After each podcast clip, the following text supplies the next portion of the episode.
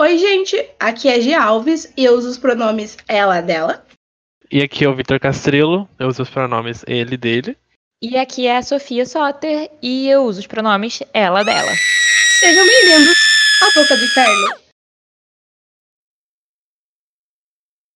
Efeitinho, gritinho, uhul. Se você já nos acompanha, você já sabe qual é o propósito do Boca do Inferno, mas caso seja a primeira vez que você está chegando aqui, uh, Boca do Inferno nosso projeto de rever toda a série Buffy, a Caça Vampiro, e registrar nossas impressões e comentários no podcast, episódio a episódio. A gente tem se concentrado na trama e acontecimentos do episódio da vez, mas às vezes acontece de a gente comentar sobre coisas futuras. Então, se você não gosta de nenhum tipo de spoiler, a gente recomenda que você faça uma maratona da série e então volte para nos ouvir. Tudo bem? Então, finalmente, finalmente, chegamos ao 12 episódio, o fim da primeira temporada de Buffy. Dessa vez, o episódio ele é 100% focado na Buffy e chamado de Prophecy Girl ou A Garota da Profecia. Ele foi ao ar em 2 de junho de 1997. Joss Whedon, que é o criador da série, quem idealizou o filme e aí conseguiu transformar depois, posteriormente, na série que a gente está comentando, ele foi responsável pela, pelo roteiro e pela direção do episódio. E ele é responsável, talvez, por alguns das nossas maiores crises de choro. Aqui a gente tem profecia, apocalipse e. Eu já falei que a gente teve crise de choro? Porque basicamente o episódio regado a lágrimas. Após essa sinopse emocional, antes da gente entrar nos comentários sobre a série, sobre o episódio, eu queria saber, assim, de 0 a 10, gente, quanto vocês ficaram emocionados? Eu dessa vez não chorei, chorei. Fiquei com o olho marejado real. Mas assim, emocionada no fundo do meu coração, pensando em como eu só desejo o melhor de tudo para Buffy Summer sempre. E é horrível quando ela sofre. E o mundo é muito injusto com essa menina de 16 anos que só quer viver a vida dela. Isso eu fiquei muito, como vocês podem notar pelo tom de voz agora. Como a gente já reassistiu a série várias vezes, então eu acho que isso que não me fez chorar tanto agora, mas tipo, eu lembro das vezes que eu chorei baldes com esse episódio, foi muito intenso. Então, dessa vez eu fiquei só extremamente emocionado, com a garganta meio fechada, assim, com lágrima no olho, mas nada tipo. Ah", mas extremamente emocionado e. Ai, ai, eu amo Buff. Eu amo a Buff. E eu soltei lágrimas de verdadeinha, gente. Foi triste. Eu não sei se eu estou emocionalmente instável. Talvez. Mas eu assisti e eu chorei tanto. Então, estabelecendo que a gente ficou muito emocionado e eu chorando do jeito que sou, eu chorei, eu sei lá quantas vezes eu vi esse episódio, eu chorei de qualquer forma. A gente pode, eu acho, partir para os comentários uh, cena a cena e aí a gente desenvolve nossos sentimentos. Então, a gente começa o episódio com o Bronze, que é o ambiente super comum da série, como a gente sabe que eles vão de segunda a segunda. E a gente tem o Xander se declarando para Willow. Não, ele está usando a Willow de cobaia para quando ele se declarar para Buffy. Por que ele é assim, gente? Por quê? Me, me, me, me, expliquem. Gente, esse episódio eu fiquei com tanta raiva do Xander e tanta peninha da Willow, mas também orgulhosa da Willow, porque eu acho que ela soube se posicionar bem em relação ao Xander ao longo do episódio. Parabéns, Willow. Ela cresceu. Várias vezes nos episódios passados, como eu odeio Xander, e eu vou dizer mais uma vez, eu odeio Xander. Uhum. E é isso que eu tenho a dizer sobre essa cena, eu odeio Xander. Se eu não odiasse o Xander, eu acharia triste, mas, tipo, triste pela Willow, mais fofinha essa cena. Porque ele tá, tipo, desajeitado e tentando pensar na melhor coisa a dizer e tentando ser legal e tal. Só como eu já odeio o Xander e sei que ele vai ser escroto no resto do episódio, eu vejo ele fazendo isso e fico tipo, ah, não, pare. E se a dinâmica entre ele e a Willow fosse outra e ela não tivesse essa, essa crush nele e ele fosse, não fosse consciente disso, porque ele é consciente disso, Seria, seria fofo, porque ia ser amigos e ele ensaiando, ele nervosinho, e ela provavelmente zoaria ele, mas não, é só ele sendo babaca, sabendo que ela tem sentimentos e falando desse tipo de coisa sobre outra garota na frente dela, sabe? Babaca, babaca. O pior para mim é o fato que ele sabe, tipo, eu, eu gostaria do sofrimento dessa cena se, tipo, se o Willow fosse afim dele e ele realmente não fizesse a menor ideia, estivesse fazendo isso. Só que a gente sabe que ele sabe muito bem que a Willow é afim dele. Parece que ele tá ignorando completamente de propósito, não tendo nenhuma preocupação com o efeito que isso tem nela. O que a própria Willow meio fala mais pra frente, né, em algum momento desse episódio. Mas, tipo, aí fica muito escroto. Exato. Esse é o Xander, né? É a personalidade dele. Xander, o que você é? Escroto. Aí eu odeio ele. é isso. Resumo da cena, odiamos o Xander. É, resumo da cena. Ele tá treinando porque ele quer convidar a Buffy pra ir com ele no baile de primavera e também ele quer pedir ela em namoro. E aí a Willow diz, tá, tá legal, mas continua aqui treinando mais um pouco, porque a coitada da Willow, ela, nesse início de episódio, ela ainda tá se iludindo, né, tadinha? Ela evolui bastante em 42 minutos. Ela se contentou em ouvir ele falar esse tipo de coisa. Isso que é o mais triste para mim. Sim, mas é, ela, é bom que ela cresce, né? Ainda pessoa que já passou por isso.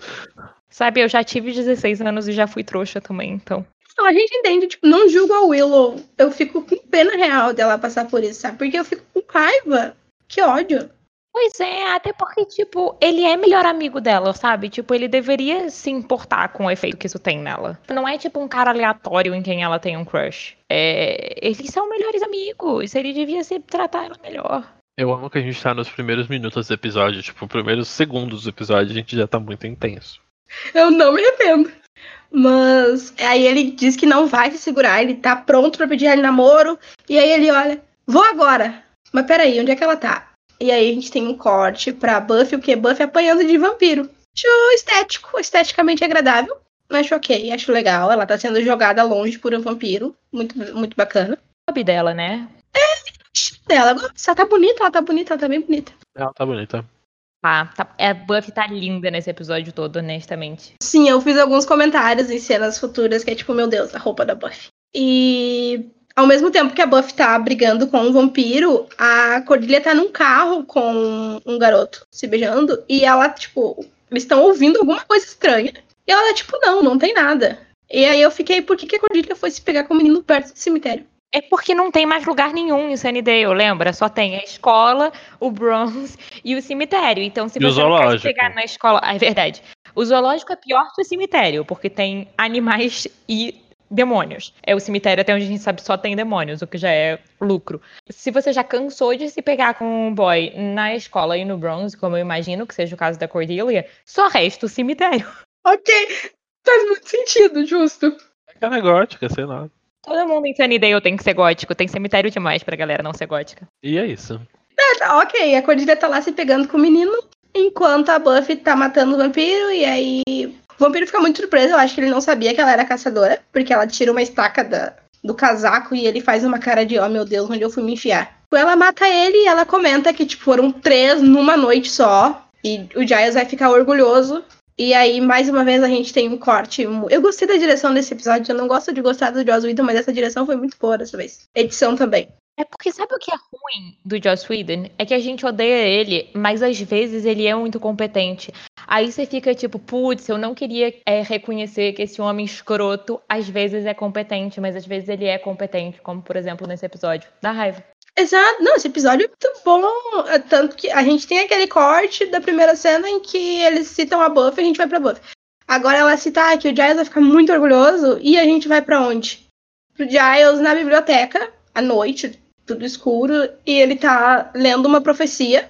E ele tá nervoso com o que ele tá lendo, e ele só lê uma parte, para, fica tenso, e então começa um terremoto. Assim, do nada.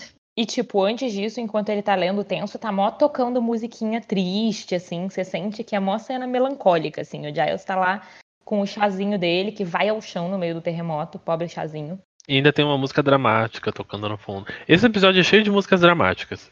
O que Buffy não teve de trilha sonora, tipo, durante as cenas, nos episódios passados, teve nesse. Sim, a gente vê a reação dele, da Buffy, a, a Cordelia no carro, o pessoal do bronze.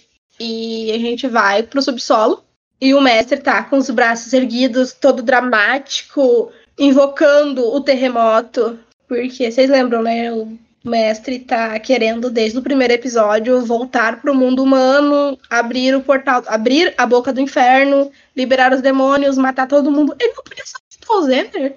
Que tem que matar todo mundo. Seria fácil demais. É, e os Enders você pensa, tipo, não deve ser assim, o- a carne e o sangue mais gostoso, assim. Não. É, mas e- e- ele é gostosinho, será que não? Eu vou me abster, eu já passei pano demais pra este ponto muito específico sobre o Xander. Eu acho que pra essa temporada, por mim, já deu. Ok, ok, desculpem o momento que eu fiquei pensando. Foi um- uma falha de caráter minha. É dele a falha de caráter. Mas enfim, está lá o mestre invocando o terremoto e o Messias, que é o menininho, o filho chato dele, a criança de uns 10 anos, está sentado, assim, olhando. Aí o mestre para, muito dramático, vira e olha. Terremoto bonito, né? Será que, sei lá, foi um 5.1 na escala? Gente, eu gargalhei. Sim, a- ele- o mestre tem um senso de humor muito bom. Especialmente ele tentando, tipo, ensinar e impressionar o filho de 10 anos. É o único que sobrou, sabe? Tem mais ninguém lá, né? O pobre, coitado. Não, e ele quer muito aprovação. Tipo, ele precisa muito de aprovação da família. É impressionante. Um velho desses, mas vive de aprovação da família. Pobre, coitado. Sim, aí a gente tem a abertura. Já estou nostálgica com a abertura, revendo todas as ceninhas que passaram. E aí a gente vai pro dia seguinte. A Buffy, como eu falei, Buffy lindíssima foi aqui. Ela está deslumbrante nessa cena, especialmente bonita nessa cena. E aí ela chega na biblioteca toda empolgada, assim, porque ela matou três vampiros sozinha e tal. Tipo, oh, olha só, eu gosto de elogios, fiz meu trabalho. E o Giles tá muito. muito desfocado, assim, muito desligado. Ele nem presta atenção enquanto ela fala. E ela fica tipo, poxa, sei lá, fala alguma coisa. E também fica meio implícito, né? De que matar três vampiros em uma noite não é comum. É, pois é. Eles, ela inclusive fala, tipo, o, o, o Giles pergunta, tipo, ah, pera, você acha que eles estão se multiplicando? E a Buffy, tipo, pô, pois é, estão reproduzindo vampiro a rodo aí. Ele tá super desligado, né? Ele tá super desligado, e não só isso, a gente, né, aquela cena da profecia, a gente sacou que ele, tipo, o pedaço que ele, quando tava lendo a profecia antes, que ele, tipo, lê, é que, tipo, ah, o mestre vai ser gay e a caçadora, três pontinhos. A gente começa a sacar nessa cena que o que ele leu sobre a caçadora não é nada bom, porque toda vez que a Buffy faz umas piadinhas de tipo, kkkk, preferia estar morta, o Giles olha pra ela, tipo, morta? Quê? Como assim morta? Do que, que você está falando? Sim! Ela fala, ok, né? Já que você não me dá atenção, eu vou enfrentar meu destino sombrio. E aí ele fica, o quê? Quando? Não, pera, o que que tá acontecendo? E ela, tipo, aula de biologia que vai ser um porre. Tadinho, gente. Pois é, a gente. Só que a Buffy, ela obviamente não tem nenhuma razão pra suspeitar que é nada grave que tá deixando o Giles distraído. Então ela só fica tipo, tá, ok, você não tá me dando bola hoje, você tá preocupada aí com seus livros, tanto faz, vou vazar. E é muito bom, ela vai. Tem aula, a gente não vê aula, a gente vê o depois da aula. Que é ela, a Willow e o Xander saindo pro pátio da escola. E aí já começa. Ai, eu, não, eu, eu quero poupar meus xingamentos ao Xander, mas é impossível. Eu queria que fosse visual, pra vocês verem o jeito que eu revirei meus olhos agora, porque doeu. E aí eles estão os três juntos, e aí ele olha, ah, Willow, você não tem que fazer aquela coisa, e eu, Willow, oi, que? E ele, "Ah, aquela coisa, sendo super indireto pra ela sair, porque ele, né, ele quer falar com a Buffy. Coitadinha da Willow, Willow, ah, é, né, aquela coisa, e sai, coitada. Ai, meu Willow, você merece mais. Que bom que ela vai aprender que ela merece mais. Sim, ai, amém. A Willow, então, ela sai, a gente fica puto. E o Xander quer conversar com a Buffy. Ele até faz um. Ele parece nessa hora, ele parece aqueles os meninos babaca dos outros episódios, né? Porque ele se aproxima com a Buffy de um banco e manda um carinha que tá sentado sair. Ele, não, ele nem pede por favor, é só, "Ô, sai daí. E nem com quem nem tem nada a ver, com o mundo acabando ou não. Ele é legal, sabe? Babaca. Não é uma vontade de passar pano pro Xander, pois eu passei esse episódio todo com raiva dele. Mas nessa cena, eu não tenho raiva dele especificamente até o certo ponto. Tipo, no começo, eu acho que ele parece principalmente, tipo, nervosinho com fazer uma coisa que pra ele é difícil. É só que, tipo, eu reviro os olhos, porque se ele visse outra pessoa fazendo, ele ia ficar, oh meu Deus, é o próprio demônio encarnado. É tipo, babaquinha adolescente, mas ainda babaquinha. Eu, eu concordo, eu concordo totalmente, mas tipo, mas eu visto que tem muita, muitos graus de insuportável que o Xander atinge, esse grau light de insuportável passa batido. Ok, e ele atinge um grau.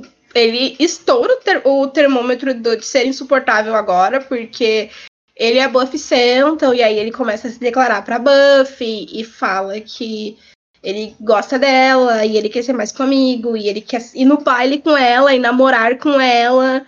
Ela não consegue corresponder aos sentimentos dele e por mais que ele diga que ah, você pode tentar pelo menos, não. E ao invés de ouvir esse não e ser uma pessoa decente e ficar triste sozinho, ele olha na cara dela e diz: Ah, é, é porque eu não sou ele, né? Eu odeio. A frase dele é: o cara tem que ser morto vivo para te conquistar. Ugh. E ele joga na cara dela o Angel no, seis, no sexto episódio. Ele tem a desculpa de que ele tá possuído por uma hiena. Porque lá também ele joga na, na cara da Buffy, ah, você gosta de caras perigosos. Mas agora ele não tem desculpa nenhuma. Ele tá só sendo um escroto do caralho. A desculpa dele é que ele é podre.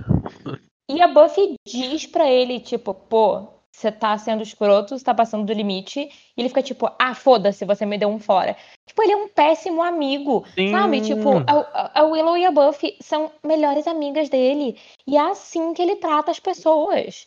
É muito escroto. E digo mais, ele sabe que a Buffy não tem mais amigos, que a Buffy tem todos os problemas sociais que ela tem por ser uma caçadora. E ele faz isso. Sim, E a Buffy, quando ela dá o fora nele, tipo, a declaraçãozinha dele, primeiro, é super normal e fofa. É tipo, gosto de você, é, gosto de ser seu amigo, mas também gostaria de dar uns beijos. Acho que seria legal se a gente fosse no baile. Ok. E o fora que ela dá nele é fofo, porque é tipo, ah, pra mim é muito importante sua amizade, mas eu não quero outra coisa. E ok. E tipo, e no fora ela destaca o quanto, sabe? Tipo, ele é o melhor amigo dela, isso é importante.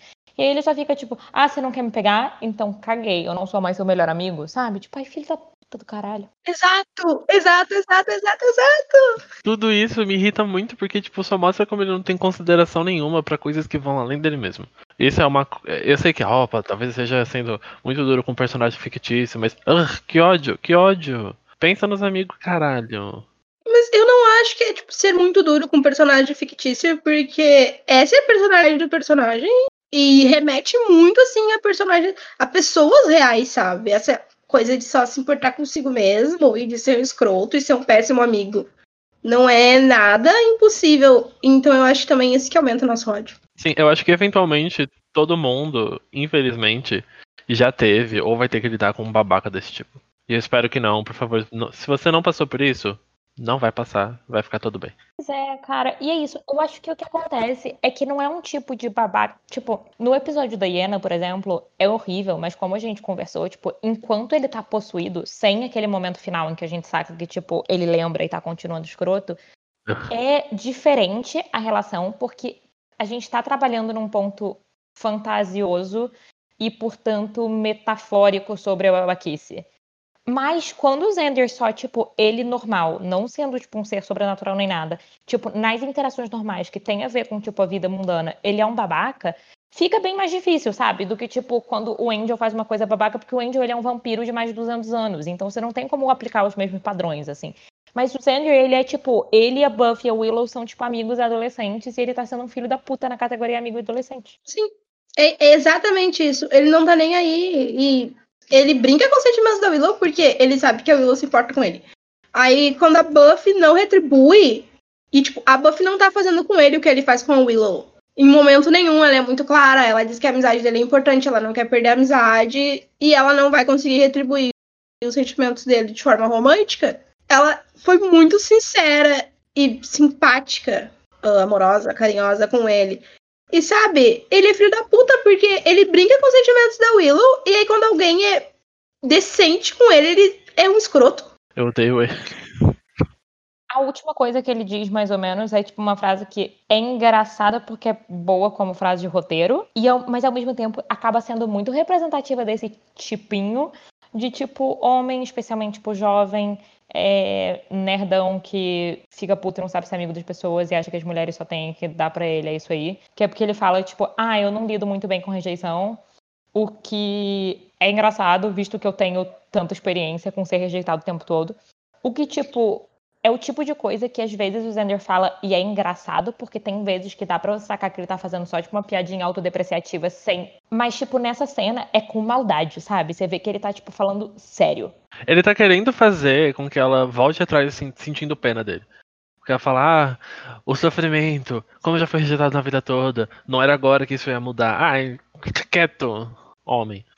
E aí, por mais que o episódio 6 não seja diretamente trabalhado, dá pra ter um retorno quando ele fala de que ele tem problemas com rejeição, porque ele de fato tem problemas com rejeição e a gente já viu antes. Por exemplo, quando ele foi estuprar o Buffy. Exato, e ele ignora isso, sabe? Ok, que a série inteira, aquele episódio não serve pra nada, ele é inteiramente ignorado, mas tá ali, sabe? A gente viu, ele não, não tinha como retribuir algum sentimento assim, não sem trabalhar esse arco, sabe? É bom que o episódio mal começou. É um episódio cheio de sentimentos. Até agora tudo que a gente tem é. Oh, eu odeio o Xander. Mas é porque a gente odeia o Xander mesmo. Fazer o quê? É bem só o comecinho do episódio, mas, tipo, emocionalmente, ela é uma parte extensa. O que acontece nessa cena, esse, o peso do que o Xander diz pra Buffy se carrega pelo episódio. Tipo, a reação que ela tem e tudo mais. Então, tipo, é por isso que eu tô tão puto. Sim, ela já tem tanta coisa pra enfrentar aí. E ainda tem esse escroto. Se o Zender fosse outra pessoa e falasse de outra forma e tivesse outra resolução neste diálogo, etc., esse episódio se desenrolaria de uma forma completamente diferente. E vamos chegar lá, mas, tipo, o que acontece é que o episódio meio redime o Xander por colocar ele numa posição meio heróica, sem que ele tenha que nunca é, encarar a consequência de ter sido babaca. É sempre assim, na verdade, né? Até peguei um chocolatinho aqui para me acalmar. Ou ele mente, ou então ele faz algo teoricamente heróico, e aí, ah, foda-se o que você fez antes, porque você teve uma atitude decente na sua vida inteira de merda. Ai, que ódio. Mas após a gente passar ódio, a gente passa mais ódio depois? Sim, porque o ódio continua. Mas dessa vez não com o Xander. ah, dá uma diminuída, porque graças a Deus o Xander desaparece até quase metade do episódio. E aí a gente tem a Jenny chegando na biblioteca enquanto o Giles tá fazendo uma ligação, dizendo pra alguém contra ele depois do, do pôr do sol. Então já dá pra imaginar de cara quem é, né? Porque é pra chegar à noite, né? Então a gente já imagina quem seja. O X9 do, do mestre. O filho rebelde. Oi, Angel. O, filho rebe- o Angel é muito filho rebelde, gente. Ele usa até jaqueta de couro provando a estética filho rebelde dele. A Jenny chega. A Jenny, ela tava no episódio 8, aquele do demônio no computador. E aí ela se revelou uma tecnopagã e ajudou o Giles. Esse conceito é muito bom. Amei o conceito de tecnopagã, inclusive, principalmente por se passar em 1990 a série. Então, computadores ainda não eram tão comuns quanto agora. Então, sabe, ela foi precursora deste movimento místico. E aí ela tá tipo, ok, tem algo estranho, porque você não tava com essa roupa ontem, só que menos amassada. Então ela percebe que ele dormiu na biblioteca e ele tá muito nervoso. E com ela ele se dá, tipo, a abertura de ser nervoso, não só ausente, como foi com a Buffy. E aí ela fala que tá acontecendo apocalipse. Ela cita várias coisas estranhas, que um gato deu à luz a uma cobra, uma criança nasceu com os olhos virados pra dentro, e tem um terceiro caso que agora eu não lembro, mas que ela cita que aconteceu. é um lago que ferveu de repente. Tipo, Isso aí, obrigada, Sofia. E aí ela fica tipo, não precisa mentir pra mim, eu te ajudei com o demônio do computador. Isso não me dá um voto de confiança. Eu amo, eu amo muito quando ela fala com total seriedade. Eu te ajudei a exorcizar aquele demônio do computador. Toda vez me deixa tão feliz. A, a dinâmica deles é tudo. amo demais, sério. E aí ela fala que. Ela fala tudo isso e ele fica, puta merda, o negócio tá ruim mesmo. Isso não é uma profecia furada.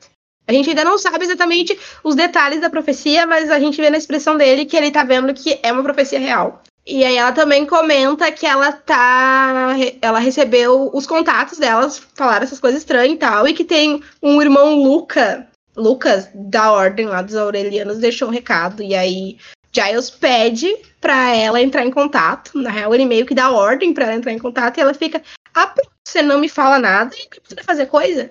Mas ele tá tão destruído que ele só fala, ai, faz lá e depois eu te conto, que ela fica tipo, tá, beleza, eu vou te ajudar. Porque até ela percebe que é muito sério. Eu gosto real muito da dinâmica deles. Tipo, eu gosto de como, tipo, Giles se permite, tipo, não tá, sabe? Ele não tem que ficar fingindo que tá calmo ou, tipo, escondendo coisa dela. Ele pode perder a paciência com ela, porque ela também não leva desaforo pra casa. Então, se ele perder a paciência, ela não vai, tipo, ceder por causa disso. Ela vai ficar, tipo, eita, eu amo. Ela é ótima. E é legal, tipo, porque ela fica nessa. Ah, ela coloca, assim, essa questão de que ah, você tá me dando ordem agora, mas ao mesmo tempo é, a gente vê que ela nota. Todo mundo percebe quando as coisas são sérias, né? Só o Zender que não. Porque se não tá séria sobre ele, ele não vai perceber. É, porque a, a Miss Calendar, que a gente ainda não sabe que ela se chama Jenny, mas ela se chama Jenny, ela tem pouco contato com o Giles e afins, mas ela percebe a seriedade e ela vai, ela sai e tal, em busca das tais informações e dos tais contatos que ela tem. E o Giles fica ali nervosíssimo e lendo coisas e ele tá abaladíssimo. Corta para Cordilha. Cordilha se aproximando da Willow e elogiando a roupa da Willow. Eu amo essa cena. Nossa, amei sua blusa. Amei sua blusa. Você não amou. Essa cena é muito. É, é- é muito legal, ela é um respiro. A participação da, da Cordilha nesse episódio. O último episódio foi que a Cordilha foi atacada pela menina invisível, né? Que ela ignorava a menina, a menina ficou invisível. A mudança dela e como ela ficou mais ah, suave, digamos assim, próxima de do, do Willow e Buffy, a gente nota assim que ela precisava daquele choque e de ver o sobrenatural e perceber eles são esquisitinhos, mas até que eles são legais. Pois é, tipo, porque você vê que ela, ela, nessa cena, ela tá indo falar com a Willow pra pedir um favor, porque a Willow é, tipo, nerd, e ela precisa de, um, de alguém que manje de tecnologia pra ajudar com o som da festa, tipo, lá do baile de primavera. Mas, tipo, ela, em vez de fazer como ela faria em outros momentos da temporada, que é só, tipo, ei, você que é nerd, resolve essa porra aqui pra mim. Ela tenta elogiar o Willow, mesmo não sendo sincero. Ela nota que é uma coisa simpática de fazer. Ela pede por favor, ela, tipo, diz, tipo, ah, eu sei que você é boa com essas coisas. Será que você podia me ajudar? Será que você pode vir aqui amanhã? Tipo, é um pedido amigável e não filho da puta. Sim, exato. Então eu acho que o último episódio ele foi bem colocado pra esse arco da, da Cordilha pra fazer sentido. Se ele acontecesse antes, e aí ela voltasse a ser escrota, e aí só agora ela fosse legal, a gente não teria uma coisa tão bacana. Ela pede essa ajuda, né? Mas a Willow vê o Xander jogando bolinha de papel na sala ao lado, jogando numa lixeira, assim, triste, deprimido, sendo o rei da situação, porque ele tá triste. ah. E aí ela concorda, ela vai ajudar a Cordilha, mas ela não fica muito tempo pra conversar, porque ela vai ver como é que o Xander tá. E aí, obviamente, o Xander é babaca quando ela pergunta, porque ele é super mal educado com ela, super estúpido. Ai, que ódio. Ela pergunta, ah, o que aconteceu? O que, que ela falou? Ai, e ele, ai, só falar que ela disse não, não é o suficiente. E de um jeito super estúpido. Caralho. Aff. É horrível. E aí o pior de tudo é que aí ele começa a ficar tipo, não, tudo bem, mas eu não vou me abalar. Eu vou pra festa mesmo assim. Willow, vamos juntos, eu e você, vem comigo pra festa, vamos pro baile. E aí, eu amo a Willow por dizer não. Sim, é incrível. Sim, gente, eu gosto muito que ela fica. Ela diz que não, e ele continua fazendo planos, e aí, depois de uma frase inteira fazendo planos, que ele se toca. Pera, você disse que não? E aí é quando ela coloca pra fora, assim, que ela não vai, porque não faz sentido ela ir com ele pra ele ficar imaginando ou desejando que fosse outra pessoa, a acompanhante dele. Sim, ai. E eu fiquei, meu Deus, que alívio! Ai, you go, girl, sabe? Tipo, Isso, parabéns. E além do mais, ela joga na cara dele que ela sabe que ele sabe o eito que isso tem, Sim. sabe? Tipo, não é só tipo, ai, como se ela estivesse confessando agora. Ela fala, tipo, olha, você não pensou nisso, você sabe disso, você sabe o que, que isso ia fazer comigo. Sim, eu. ai, fiquei t- sério, eu fiquei tão feliz quando ela faz isso, porque ela se liberta desse ciclo de ficar de capacho do Zender, sabe? Exatamente, é muito bom. Eu amo a Willow. Sim, eu amo muito ela e ela se encaminhando pra se tornar mais independente, além dessa crushzinha do Zender, nossa, eu fico muito feliz. Momentos, ah, pouca felicidade. A gente tem pouca felicidade nesse episódio, mas quando ela vem, ela também é intensa. Exatamente, a felicidade que vem nesse episódio parte de gente da fora no Zender. Yes. Então, o Buff tá no banheiro, abalada pela conversa que ela teve com o Zender antes, e aí vai lavar o rosto e tal. Só que a, a, quando ela abre a torneira, a pia começa a ficar cheia de sangue. Porque tá saindo sangue ao invés de água. Eu- E aí ela fica tipo, pera, não, algo errado. Sinal apocalipse, né? Que nem as coisas bizarras que a Jenny tava contando. Tipo, O mundo tá todo esquisito. E ela se toca, tipo, na hora, porque é sangue real, não é só que a água tá suja, é sangue, sangue mesmo. E aí ela vai atrás de quem? Do pai dela pra entender o que, que tá acontecendo? Claro. Só que ela chega na biblioteca e o Giles ele tá conversando com alguém. Ele tá falando sobre algo e sobre como profecias são mutáveis e às vezes elas dão errado. Porém, nunca uma profecia do Codex deu errado. E aí ele fala, e aí a gente fica aí tá falando com o Angel que o livro que o Angel deu para ele no último episódio, o Codex, tem uma profecia de que o mestre vai finalmente ascender, só que para isso ele vai matar a caçadora. Não, a caçadora vai morrer, e então o mestre vai ascender. E a Buffy ouve, e ela começa a gargalhar de nervoso. E eles percebem que ela está lá. Ai, aí essa cena, gente, eu não aguento. Gente, Ai, ai. ai, foi aí que eu, eu chorei, eu não vou chorar de novo, eu vou ser forte. Essa cena, essa cena é, é demais. Mas ai, ai, ah, meus sentimentos. Mas enfim, né? Ela ri de nervoso. Vamos, vamos contar essa cena em detalhes, pois ela é muito boa. Eu vou ver se eu acho aqui uma transcrição do, do que ela fala exatamente pra ler aqui. Ela tá na porta, ela tava meio que escondida ouvindo a conversa, e aí quando ela ouve, né, que estão falando da morte dela, ela é a caçadora, ela começa a gargalhar de nervoso, e aí Giles e Angel percebem que ela tá na sala, na biblioteca, enfim, e ela fica tipo, e o que que vai, é o que dizem, né, a cada geração tem uma caçadora, uma morre e a outra é chamada. Você vai, ela olha pro, pro Giles, você vai treinar ela também, é isso? Você não ia nem me contar. Ai, gente. Ai, gente, que ódio. Que ódio essa cena. Pra que tamanho sofrimento? Ah, enfim, gente.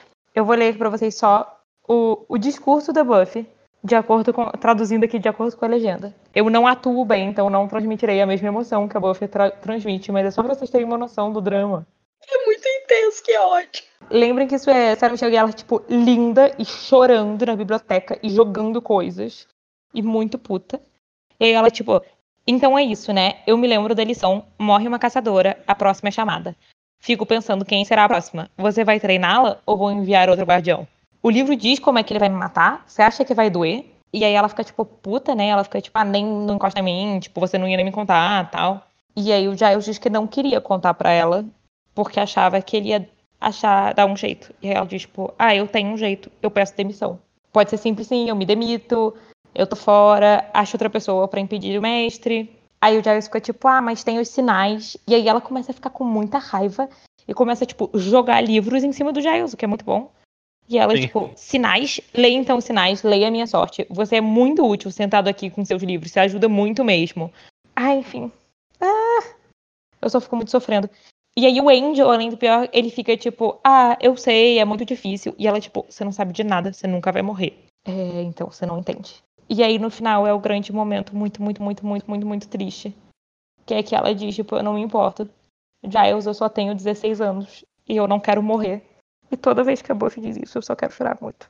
Claro, pronto. Isso fui eu muito lindamente lendo essa cena. É, e com vários comentários no meio. Mas é porque eu precisava transmitir minha emoção é, frase a frase. Gente, eu, eu tentei ser racional depois de assistir e fazer comentários úteis. E um deles é que a gente tem um paralelo com o primeiro episódio. Uau!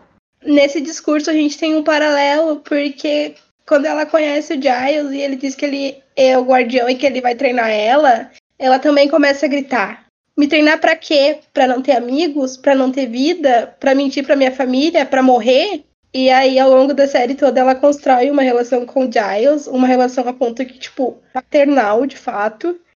E chega agora no último episódio e ela vira pra ele e diz: Então você sabia que eu ia morrer? E vai ser isso? Você vai treinar outra pessoa? E acabou pra mim, sabe? E eu fico tipo, cara, que ódio.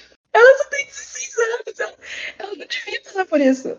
Sabe? E é o Giles falando isso pra ela. E você vê que, obviamente, o Giles tá sofrendo muito com isso, mas não é ele que vai morrer, sabe? E ela e eu entendo muito o, o tipo, a raiva que ela é, joga na cara do Angel. Que é tipo. Sabe? O Angel fica tipo, ah, eu entendo. O Angel é imortal, sabe? Tipo, porra, ele não entende porra nenhuma. É, é aquela reação base de qualquer pessoa de ver a outra sofrendo e pra tentar diminuir a dor dela, você falar, eu sei como é, eu entendo. E tipo, é admirável que ele tenha esse impulso, isso mostra empatia, só que não era o momento, sabe? Ela tava botando pra fora, tadinha. E fora é. o- tem muita coisa nesse discurso dela em que a gente pode traçar paralelos com a vivência queer e etc. E eu não vou ficar tanto tempo falando sobre isso agora, mas é algo que, tipo, desde a primeira vez que eu assisti esse episódio, isso bate muito em mim. E esse diálogo sobre como ela tem 16 anos, ela não, não quer morrer, ela só quer viver a vida dela e etc. Então, enfim. E eu acho que, além do, do, discurso queer, eu acho que uma coisa que fala muito é sobre como na quinta temporada e na sexta Buffy tá com depressão. Mas eu acho que é, desde o primeiro episódio explode um. Ela tem um pico com, claro, né, a questão de que vai morrer. Mas eu acho que fica muito claro ela essa luta dela de que, tipo, ela não tá bem, tem todas as coisas normais e sobrenaturais acontecendo e ela quer tentar, sabe, lutar contra isso ao mesmo tempo que ela tá sendo arrastada pela maré de coisas. Uhum. Que ódio, gente. Ela, ela, ela não, não, tinha que passar por isso. Sim, não, ela não escolheu, tinha que ser uma opção. Ninguém assina um contrato para ser caçadora. É, é, eu concordo muito com essas duas leituras, porque são duas coisas que eu sinto muito sempre vendo esse, essa cena, esse discurso. Tipo, eu acho que a série, em vários momentos, vai tipo, fazer paralelos, às vezes mais e às vezes menos explícitos, da Buffy ser caçadora como uma metáfora queer, né? De um jeito bem que nem, tipo, X-Men é sempre uma metáfora queer. E esse é um dos momentos, né, que eu acho que dá para fazer muito essa leitura dela, dizendo, tipo, olha, não é justo que isso, que quem eu sou, seja algo que vá me matar, que é pelo qual as pessoas possam me matar, que esteja dito que eu vou morrer e que eu não possa escolher e que eu não possa optar por não estar num mundo em que estão tentando me matar. Mas essa coisa da depressão, tipo, me, me pega muito. Eu acho que isso você falou de, tipo, da quinta, sexta temporada, né? De, tipo, fazer esses paralelos, as comparações e tudo. Mas eu acho que realmente, tipo, dá pra ver o quanto o quanto ela tá lutando pela vontade de viver também, né? Não é só tipo lutando para viver, mas tipo lutando para querer viver, tipo muito do que ela faz ao longo dos episódios até agora e que a gente vê na relação dela com os amigos e tudo é tentar encontrar motivos e coisas para tipo estar tá viva e, e existir, seguir em frente e continuar com a vida dela e o quanto parecem o tempo todo tipo, por causa dessa coisa de ser caçadora, etc., né? Essas, isso tudo que serve de forma metafórica, é um monte de, de voz dizendo para ela que não adianta ela ficar catando motivo para querer viver, porque no fim a única coisa útil que ela pode fazer é querer morrer. É, é o, é o peso daquela coisa que, tipo, quando ela descobre aquela caçadora, que vem o guardião e fala da missão da caçadora, automaticamente ela já é informada do histórico de tantas outras mulheres que morreram por causa deste título e dessa função de caçadora. Ela sabe qual é o futuro dela, ela tem noção da expectativa de vida de uma caçadora, sabe? Só que ela não quer morrer. E ao mesmo tempo, né, como é que você pode. Como é que se escolhe querer viver o tempo todo, mesmo sabendo que é isso que te espera, né? Sim. Quando se está tão perto de uma, de uma mortalidade prevista, profetizada e tudo, a força que é necessária para não querer ceder a isso, né? Tipo, para não dizer, tipo, ok, eu não aguento mais. Porque a vida dela como caçadora é o tempo todo uma vida de violência e de risco, né? Mesmo que tenha, obviamente, várias coisas engraçadinhas que a gente gosta de ver, tipo, é um dia a dia de risco e violência. Tipo, todo dia ela tá indo no cemitério e matando vampiro. Ela sai de casa para matar um vampiro, mas a gente sabe que ela apanha. Então, tipo, a gente. Ela, tipo, sai de casa sabendo que ela não tem certeza se volta. Como que é viver com isso na cabeça? Pois é, ela, é que ela nunca tem certeza, mas ao mesmo tempo se torna tão comum matar sim, sim. vampiros que, é, é, tipo, essa preocupação ela meio que diminui. Mas é algo que ainda bate, né? Porque se torna normal, sabe? Só que dessa vez, é tipo, vem com certeza, ah, é esse livro que nunca errou e ele tá falando que vai acontecer isso, e esse livro nunca errou, então vai acontecer isso. E spoiler, até o fim do episódio de fato acontece isso. A Buffy morre, de fato. O, o mestre mata a Buffy, sabe? Isso de fato acontece. Ela volta, ok, mas acontece mesmo, a profecia não estava errada. E sabe? Ai, eu não consigo mais me articular. Só que óbvio que o negócio é que esse, esse, esse dia a dia dela, que é de cada vez mais violência, e a gente comentou isso em alguns momentos, em outros episódios, momentos mais engraçadinhos, né? Dizendo, tipo, pô, é, nem nem pestaneja quando vê gente morta, ninguém Sunnydale para de ter aula porque morreu gente na escola. Mas isso muito passa muito por tipo um acúmulo e esse incremento pouquinho em pouquinho de violência e de horrores acontecendo todos os dias nesse ambiente. Sim, óbvio. Que vai naturalizando, mas que vai ficando exaustivo também, né? Não deixa de pesar nela só porque ela vai se acostumando. Sim. É tipo, é um trauma contínuo e repetido sendo Sim, feito eu penso até ela, pros, né? eu- ne- nessa questão, eu penso até nos outros estudantes de Sunnydale, que estudar nessa escola deve ser horrível. Deve ser horrível, deve ser muito traumático. A, a, a taxa de mortalidade é enorme. O que, que é você existir nessa, nessa escola em que tem tanta chance dos seus colegas morrerem o tempo todo?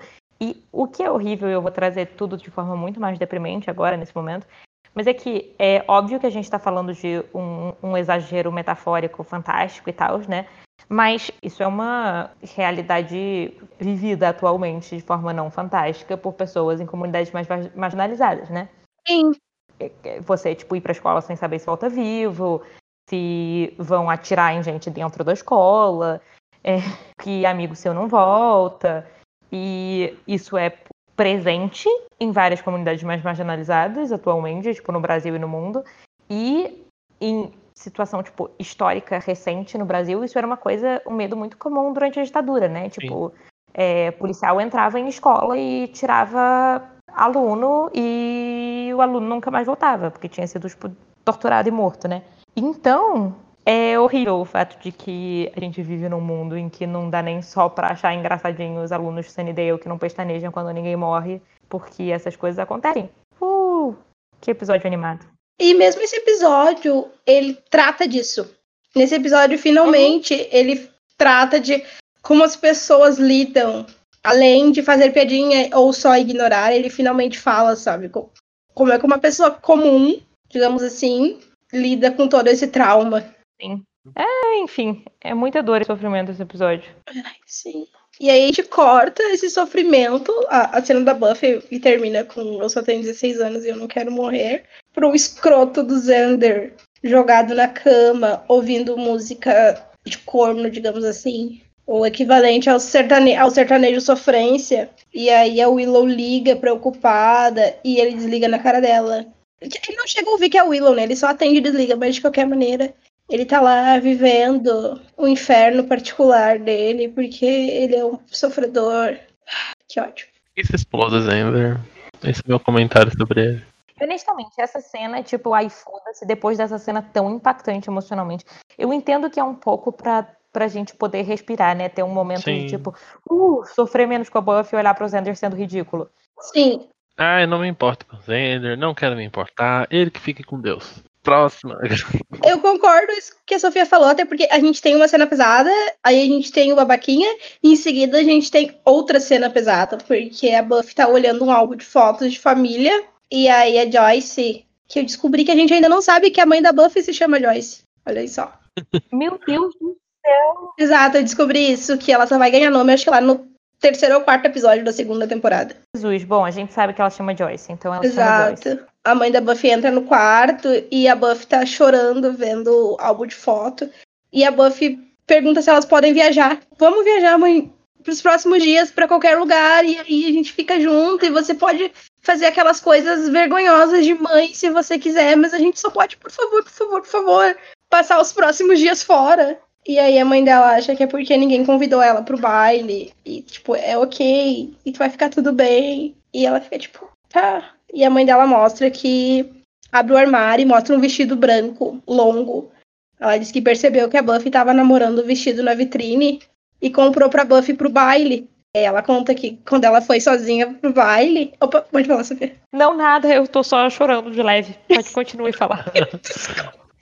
a, a Joyce tá super incentivando a Buffy, porque ela acredita que é porque a Buffy ninguém convidou. Ela sa- a Buffy comenta, assim, ela sabe que alguém convidou a Buffy, mas ela fica tipo, ah, mas não foi a pessoa certa que te convidou, né? Mas tá tudo bem. Na primeira vez que eu fui no baile sozinha, foi horrível no início, mas depois eu conheci seu pai. E a Buffy diz, ai, foi legal, né? Porque você tinha a vida toda pela frente. E a Joyce, sim, isso, porque a Joyce acha que ela tá só tentando ser positiva com ela mesma. E a Buffy fica. Seria. Deve ser tão legal, né? E eu só fico, mano, pra quê? Sabe? Pra quê? Por quê? Dor. E as participações da Joyce estão ficando. São pequenas, né? São participações curtinhas, mas tem focado tanto no lado emocional da Buffy nos últimos episódios. Seja porque a Buffy tá com medo e age de maneira super uh, adolescente perto dela, ou quando ela tem esse surto de mãe, pelo amor de Deus, a gente pode ir embora. E eu fico tipo, meu Deus, ela, ela, ela é uma adolescente só, sabe? Ela precisa ser protegida. Ela não, ela não tem que proteger o mundo. Ela tem que proteger o mundo. O mundo tem que proteger ela. Sim.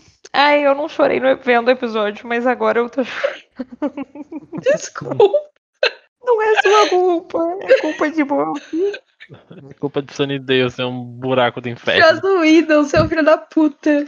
Joss Whedon, seu filho da puta, dessa vez por, pelo, não pelos motivos habituais pelos quais ele é um filho da puta. Não, dessa vez foi um, um positivo, mas. Ah.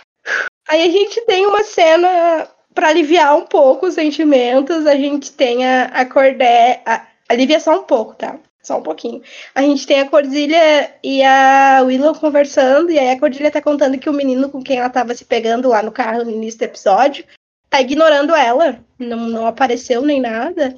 E aí a Willow comenta, ah, deve ser horrível. E a Cord, não, essa que é a questão. Não é horrível. Eu até que tô gostando. Muito fácil. Ok, a gente tem um minuto leve e logo em seguida ela e a Willow, a Cordelia e a Willow, vêm numa sala com uma televisão ligada e imaginam que o, peguetezinho da, da Cord possa estar ali.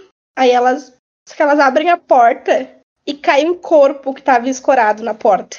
E além desse corpo, tem mais dois no sofá e mais um no chão e tem uma marca de mão sangrenta na televisão. Muito violento e muito morto, de um jeito diferente de outros, tipo, momentos de morte que a gente viu, né?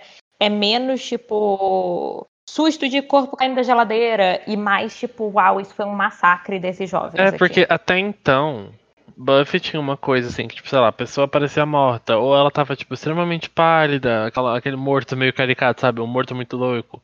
Ou ele só tava caído lá no chão morto, ou só a gente só via a ambulância levando. Mas nesse aí, tipo, do nada ela abre a porta, cai o cara com o pescoço aberto, sangrando, e aí tá a TV suja de sangue, o sofá tá sujo de sangue, tem corpos e as pessoas estão, tipo, em posições assim, meio que acentuam o pescoço aberto, sabe? Tipo, ai, é bem nojento. Coisa que não tinham feito em Buffy até este momento.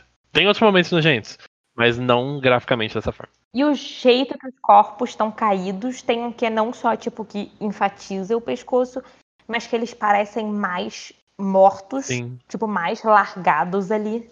Além da marca na televisão, que não é simplesmente um esguicho de sangue, é uma marca de mão. Então alguém É bem intenso. colocou de propósito meio que para deixar de fato uma marca do que fez. Então é bizarro e ao mesmo tempo quem fez tava feliz fazendo e quis deixar uma lembrança e é tipo, uau, por quê? É muito violento. É, é muito bem feito, né? O quão duro é de ver isso. assim. Sim, Especialmente numa série que todo episódio morre alguém. sim. E aí a gente tem, a- como já foi comentado, esse episódio ele traz muita a questão da trilha sonora, né? E aí nessa a gente tem, enquanto a, a Buffy tá se vestindo, porque ela tá tipo, ok, eu tenho um vestido bonito e tal. O que, que eu vou fazer? Eu vou tentar ser normal? O que, que vai acontecer? E aí, quando ela tá terminando de se vestir, a mãe dela entra apressada no quarto, nervosa, chamando a Buffy pra assistir o noticiário, que a Willow tá no noticiário. E aí a Buffy fica nervosíssima e tal, e aí corta pra Willow no, no quarto da, da própria Willow, nervosa, assustada pra caramba, e a Buffy com ela, assim, tentando consolar, e aí a Willow falando isso tudo que a gente trouxe agora, de como é muito mais violento e como quem tava ali se divertiu, e a Willow tá muito traumatizada, sabe? A maneira como ela fala. Aí, primeiro que quando a Willow chora, eu choro, né? Não tem como não chorar quando a Willow chora. É impossível. Mas a outra coisa é que eu acho que ela fala de um jeito muito bonito isso que a gente tá falando. E eu anotei que é tipo, é, eu não sei te explicar. Tipo, ela primeiro diz pra Buffy, tipo, ah, eu não sei te descrever o impacto que isso teve pra mim. Porque a Buffy tá um pouco, tipo, ah, eu tô acostumada a ver essa violência, sabe? Tipo, ela, ela entende que a Willow tá sofrendo, mas pra ela é meio só mais uma coisa. E a Willow fica tipo, não, não, eu não sei te explicar. Era como se era aquilo era o meu mundo, eu conhecia aqueles meninos, Mas aí, quando eu abri a porta, o mundo não era mais meu, não era mais nosso, era deles. Tipo, deles de quem matou os meninos, né? Tipo, de vampiros, enfim. E eles estavam se divertindo de roubar, em roubar o nosso mundo. E eu acho essa descrição, tipo, desse, dessa sensação de que é uma violência que chegou e, tipo, roubou seu mundo. E o medo que dá de tudo quando o que você via como seu e como seu espaço e como um espaço de relativa segurança é interrompido por uma violência invasora da forma, né? Tipo, quanto isso faz você perder todo o limite que você achava que você tinha de, tipo, um lugar seguro e uma existência segura, enfim. É muito forte, é muito duro, eu fico muito triste e é isso. Até então, a Scooby Gang deles, quem lidava com as coisas pesadas e os corpos era a Buffy. A Willow, mais precisamente, era o cérebro, né? Tipo, ela ficava no computador, ela hackeava, ela pegava as informações. E aí, quando ela vê essa violência que ela sabia que existia, mas ela nunca tinha tido contato na frente dela, bum, peso, dor, sofro junto. Pois é, eu fiquei pensando no Jesse, que era amigo deles lá no primeiro episódio, se transformou em vampiro e morreu, mas mesmo que transforma em vampiro e quando ele morre, a gente não tem acesso a essa violência, porque a morte dele é meio sem querer alguém tá correndo, empurra ele, e aí ele. A, a estaca afunda nele meio que sem querer. E ele vira pó e tal. Então não, não, não sobra rastro de violência. E porque também eles não veem ele sendo transformado, a partezinha de tortura e tal. Então, mesmo isso, mesmo disso eles foram poupados. Mesmo quando eles tiveram uma visão da violência, foi muito suave. Sim. É isso, não foi tão, não é tão brutal, não foi tão real, né? Tipo, foi muito mais calcado nesse lado fantástico. E mesmo a gente sabendo que esses personagens morreram, enfim, foram mataram eles, provavelmente, dá uma sensação de tipo uma violência e uma morte de verdade, tipo concreta, real. Sim. Ai, ai. E aí essa descrição da, da Willow de como ela tá com medo, de como esses monstros estão invadindo o mundo dela e roubando espaço, que é que a gente. que a expressão da Buffy muda quando ela percebe isso, e a gente vê que ela tomou uma decisão do que fazer e que não é pro baile que ela vai. E o diálogo nesse momento é que a Willow pergunta, tipo, o que, que a gente vai fazer? Aí a Buffy responde, tipo, ah, o que a gente precisar. E aí ela vai, porque ela sabe o que, que ela precisa fazer, mesmo que não seja o que ela quer. Sim. E ela volta, eu acho muito interessante que ela volta pra biblioteca Tipo, ela ainda vai para a biblioteca porque tanto lá porque eu tenho a impressão de que ela não foi só pelo fato de que na biblioteca tem armas, mas porque na biblioteca tem o Giles. E aí o Giles tá, tá com a Jenny e a Jenny tá, eles finalmente, a Jenny tá informando que ela sabe, o que ela descobriu e que é que o Messias Primeiro que o Giles não deixa de ser nerd, porque ela cita um versículo da Bíblia, ela vai ler, mas ele já tá falando de cabeça o que, que tem no versículo. E aí ele finalmente descobre que quem a Buffy matou lá no quinto episódio não era de fato o Messias. E sim que o Messias é essa criança que ainda tá viva e que é quem vai levar a caçadora até o mestre. Aí todo mundo fica, eita porra, fizemos cálculo errado. Sim, aí o Giles diz pra, pra Jenny que ele não vai deixar a Buffy morrer, porque é ele que vai enfrentar o, o mestre no lugar dela. E a Buffy entra, tipo, não, não, não. Eu sou a caçadora.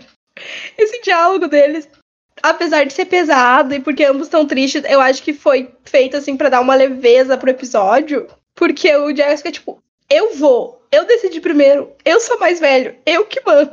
E aí eu fico tipo, meu Deus. Eu anotei, inclusive, meu Deus, eu amo tanto pai e filha, que ódio. Muito bom a dinâmica deles. Sim, aí ela soca a cara dele. Porque se ele tiver desmaiado, ele não pode impedir ela de sair. A reação da, a reação da, da Miss Calendar nesse momento é muito engraçada. Ela dá um grito, aí ela vai pro chão. E, e a Buffy fica meio tipo, ah, é normal. Mas antes dela, dela dar um socão nele é bom porque ele diz, tipo, não tem nada que você possa dizer que vai me convencer a não ir. E aí ela diz, tipo, aham, eu sei. E aí mete um socão na cara dele. e você fica tipo, bom, isso funciona, né? Ele realmente não diz nada, porque ele, né, não tem como dizer. Mas eu fico muito contente que a reação dele seja ele ir enfrentar o mestre, mesmo sabendo que ele não tem chance. Sim, porque ele é o pai da Buffy, ele vai se sacrificar sempre por ela. Eu fico feliz que ela tenha Giles. Eu também. E aí eu acho bonito, tipo, fofo, engraçadinho e tudo ao mesmo tempo, e triste. Porque aí ela vira pra, pra Jenny, pra Miss Calendar, e diz, tipo, quando ele acordar, fala, pô, sei lá, mas inventa alguma coisa maneira e diz que fui eu que falei. E, tipo, vai embora. E é um jeito muito buff de se despedir. Sim, total, total. Eu fiquei tipo. E é porque não sabe o que você vai dizer pro seu pai quando você tá indo, de certa forma, rumo ao seu próprio suicídio, de certa maneira. Não tem, sabe? Pois é. Não. E aí ela só vai. Aí, e aí ela vai, e ela vai linda, porque ela vai com esse vestido lindo e de jaqueta de couro e segurando a besta e toda arrumada e tipo pronta pra matar o mestre, mesmo que ela morra. Linda, indo matar o mestre. Sim, sim. Ai, meu sentimento. Esse vestido é muito bonito, né? A Sarah ficou com ele, inclusive. Glória a Deus, né? Sim, eu amei que a foto que ela postou esse ano ou ano passado é tipo, é o vestido real. Eu achei que era uma réplica, mas não. É o vestido real do episódio. Ai, tudo bem, a gente tem que querer, me perdi até. Ah, o soco, daí ela sai, ela sai tristíssima, tipo, porque, né, pra ir matar o mestre, ela tá linda e ela tá triste. E aí ela tá indo lá, e aí passa minutos, voltamos à biblioteca. E estão lá uh, Giles, Willow, Xander e Jenny. E aí agora o Xander voltou, todo preocupadão, oh meu Deus, o que, que eu vou fazer? A gente precisa fazer alguma coisa. E aí ele tá machão nessa cena, vou resolver. E sai da, da biblioteca, decidido a resolver. E então a gente tem alguém batendo na porta do Angel. E a gente vai ver, e é o Xander que tá lá, porque eh, se o Angel é um vampiro, então o Angel sabe como chegar até o mestre. E aí o Angel fica meio. Eu achei. Eu não, não, não gostei 100% da reação do, do, do Angel nessa cena. Porque quando o Xander fala, tipo, que é pra levar ele até o mestre, ele só fica tipo, hahaha, você é só um humano fraco. E em nenhum momento ele tem essa proatividade de ele mesmo ir atrás da Buffy. E eu esperava mais do Angel nisso. Ai, é frustrante, pô, porque eu achei que essa cena tem elementos que normalmente eu gostaria, que é tipo duas pessoas que se odeiam, mas que são apaixonadas pela mesma pessoa, vão salvá-la juntos. Uma coisa que, em geral, eu sou 100% a favor. Só que nesse momento, tanto o Xander quanto o Angel estão simplesmente agindo que nem babacas inúteis. Então eu fiquei tipo, o que, que é isso, sabe? Qual é a graça dessa cena? Nenhuma. Sim, até que, tipo, o Xander eu achei que tá mais útil que o Angel por causa da... de se mover de fato, né? Ele tá tipo, vou fazer alguma coisa pronto. E que é algo que eu esperava do Angel ao saber que a, que a Buffy tá indo pro mestre. Eu achei que a primeira reação dele. Esperava que a primeira reação dele fosse essa, sabe? De não, a gente vai lá agora salvar ela. E é só. Ah, não, mas você é só um humano. Eu chamo isso de a força do protagonismo. Porque o Angel que a gente conhece teria saído correndo atrás da Buffy. Mas o Angel que precisava estar nesse episódio para essa cena do Zender acontecer, não. É exatamente isso. Sacrifica, eu acho, tipo, parte da coerência do personagem do Zender, do, do Angel, pra dar um momento mais heróico pro Zender, que é uma coisa que eu não gosto como decisão narrativa. Sim. E considerando o personagem nas próximas temporadas, talvez o Joss Whedon tenha se arrependido disso. Uhum. É.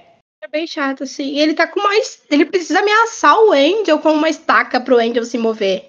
Ah, tipo, pela. Cara, Sabe? Isso não é o Angel. Isso não é o Angel. Não é.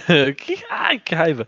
É esse meu comentário. Não é o Angel. É, é uma fanfic ruim do Angel. Foi mal escrito. Parece, sabe vocês comentando que, tipo, o Edward é tipo a descrição do Angel? Uhum. É meio isso, assim. Parece que, tipo, fizeram um, uma meio cópia ruim do Angel nessa, nessa cena. a bootleg do Angel.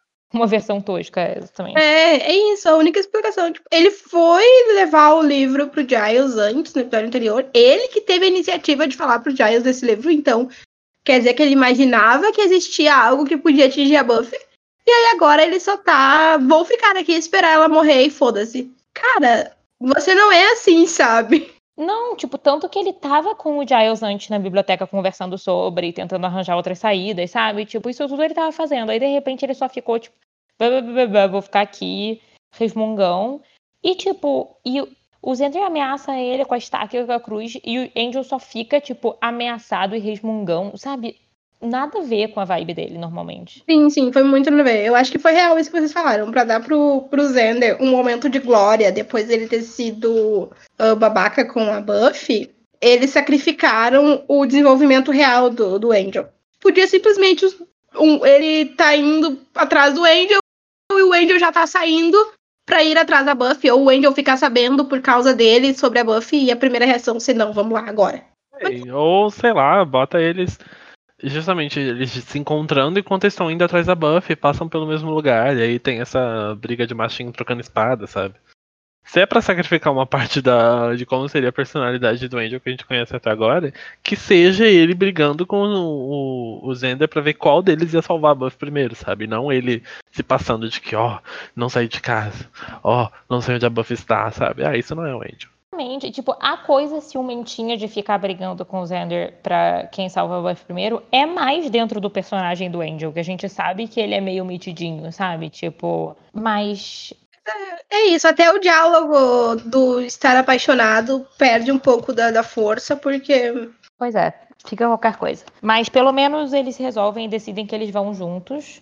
Então, enquanto isso tá lá, a Buffy indo e eles indo. Só que a Buffy tá indo na frente. Isso, a Buffy vai com o, próprio Messias, né? Ele tá, tipo. Gente, eu percebi que essa criança ela quase não fala. Será que ele não tá fazendo, não tinha muito cachê pra, pra ele? É chato, que bom que ele não fala.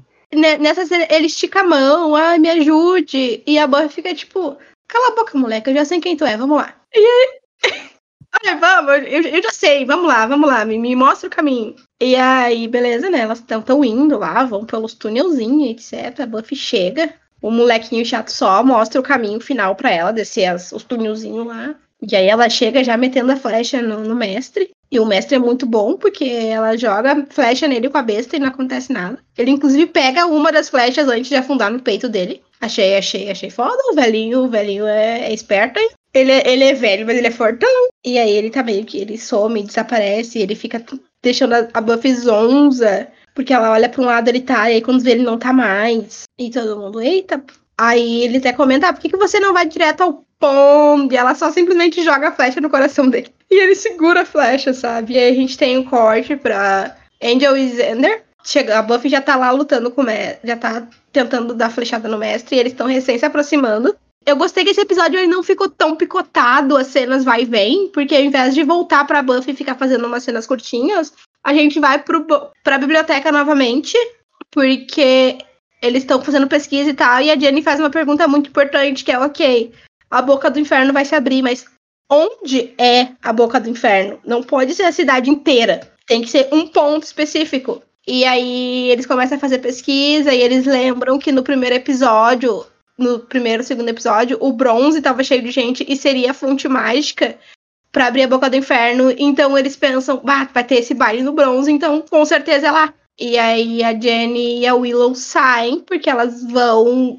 tentar tirar as pessoas, fazer algo, salvar o mundo. Só que quando elas saem, o entorno da escola tá cheio de vampiros se aproximando e aí elas viram de costa para tentar voltar para a escola e tem mais vampiros do outro lado e elas estão cercadas. E aí eu fiquei muito nervosa. Sim, eu só fiquei um pouco menos nervosa porque eu lembrava exatamente o que acontecia. Mas, tipo, dá nervoso, porque elas viram e fica tipo, eita caralho, a gente errou. A boca do inferno provavelmente é aqui mesmo.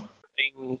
E aí a gente, enquanto elas estão lá nervosas, meu Deus, o que a gente faz agora? Aí sim, a gente volta pro mestre e pra Buffy. E o mestre, eu acho que ele, ele cansa de ficar parando flechada, e aí ele usa o poder. Que, eu acho que só ele tem esse poder de compulsão vampírica porque ele consegue arrastar a, a Buff, fazer a Buff parar. Só esticando a mão assim, ele compele ela ficar paradinha, quietinha. Aí ele começa a esganar ela, né? E ela soca ele, mas. Ele tira a jaqueta dela. Sim, eu, eu, eu, fiquei meio. Eu achei meio bizarro. Não que toda cena não seja bizarra, mas essa, isso foi especialmente bizarro. Eu, eu gostei, eu achei bizarro interessante, assim, achei que deu uma vibe. É por isso. Será que ele sabe? Eu fiquei. Agora, uma teoria. A, a jaqueta que a Buffy tá usando é do Angel. Será que ele tá tipo, não vou matar ela com a roupa do meu filho mais velho rebelde? Talvez. Tipo, eu só achei bom e interessante visualmente, porque eu sinto que dá um impacto pra imagem. Essa coisa dela ser, tipo, uma moça jovem é toda de branco e oferecida para sacrifício, sabe? Tem mó vibe de tipo essa mulher virginal oferecida para sacrifício e aí tirando a jaqueta, tipo, intensifica a imagem dela, tipo, toda de branco sendo sacrificada. Mas eu gosto da teoria de que ele só não queria é, estragar a jaqueta do filho matando a mulher. Que talvez seja os dois. É porque é uma família dramática, né? Então eu não duvidaria nada. Pois é. E aí, após esse momento, eu fiquei tipo, oh não, oh não. Porque ele, real, eu não, não lembrava que ele real mordia ela e bebia o sangue dela. Eu achei que ele só matava ela. Não. Ele, é que porque o sangue da caçadora que daria o poder suficiente para ele conseguir sair dali. Tanto que, tanto que ele fala para ela, tipo, basicamente, tipo, ele diz, sabe o que é engraçado? É que você veio aqui para me impedir, mas é você ter vindo aqui que vai fazer a profecia ser real. Se você não tivesse vindo atrás de mim, eu não poderia sair daqui de qualquer jeito, porque o que eu preciso para sair daqui é estar e beber seu sangue. Então, olha só o que, que você tem. Ele também meio que parafraseia aquele trecho da Bíblia que o Giles tinha recitado lá. Ele fala, ah, você era o cordeiro. Porque basicamente o que a gente fica sabendo aí é que desde o primeiro momento todo mundo tinha entendido a profecia errado. Sim, ela sempre foi o sacrifício, não o caçador. Ela não ia morrer lutando contra ele. Ela ia morrer para que ele saísse. Então, tipo, entre aspas, assim, essa profecia deixava meio implícito de que nunca haveria luta, ela só ia morrer. O que se tivesse interpretado corretamente antes seria ainda mais triste. E aí ela fica tipo, oh. E aí ele morde ela e bebe o sangue dela. E empurra ela no laguinho de água suja. Sabe? E aí eu chorei de novo. Ai, e eu quero fazer um comentário aqui nessa, nessa cena que eu não comentei da primeira vez que aconteceu, mas é, três pessoas diferentes vão elogiar o vestido da Buffy nesse episódio. A primeira foi um, quando a Buffy foi conversar com ela no final, quando ela se despede, ela diz tipo, ah, eu gostei muito do seu vestido. Aí nessa cena, o mestre elogia o vestido, diz tipo, ah, seu vestido é muito bonito mesmo. E depois vai ter uma terceira vez que eu vou comentar, mas eu só, só quis é... contextualizar. E aí a Buffy o corpo da Buffy cai no laguinho e aí ela cai de cara no lago. Então, por mais que ele tenha bebido pouco sangue dela, ela vai se afogar. E ele sai, ele consegue finalmente, ele finalmente força a mão dele para frente e consegue atravessar e ele consegue, o mestre finalmente consegue acender e ele sai e tal. E aí em seguida chega, né, o Xander e o Angel e o Angel corre, tira ela do lago e tenta sentir batimento cardíaco e respiração e ele não sente nada. E aí ele fala que, tipo, she's dead. Eu fiquei, não faça isso. Porque, sabe, ele falando que ela tava morta, eu só fiquei. Eu sei o que vai acontecer e isso não me impediu de ficar muito abalada assistindo. É que é muito impactante mesmo.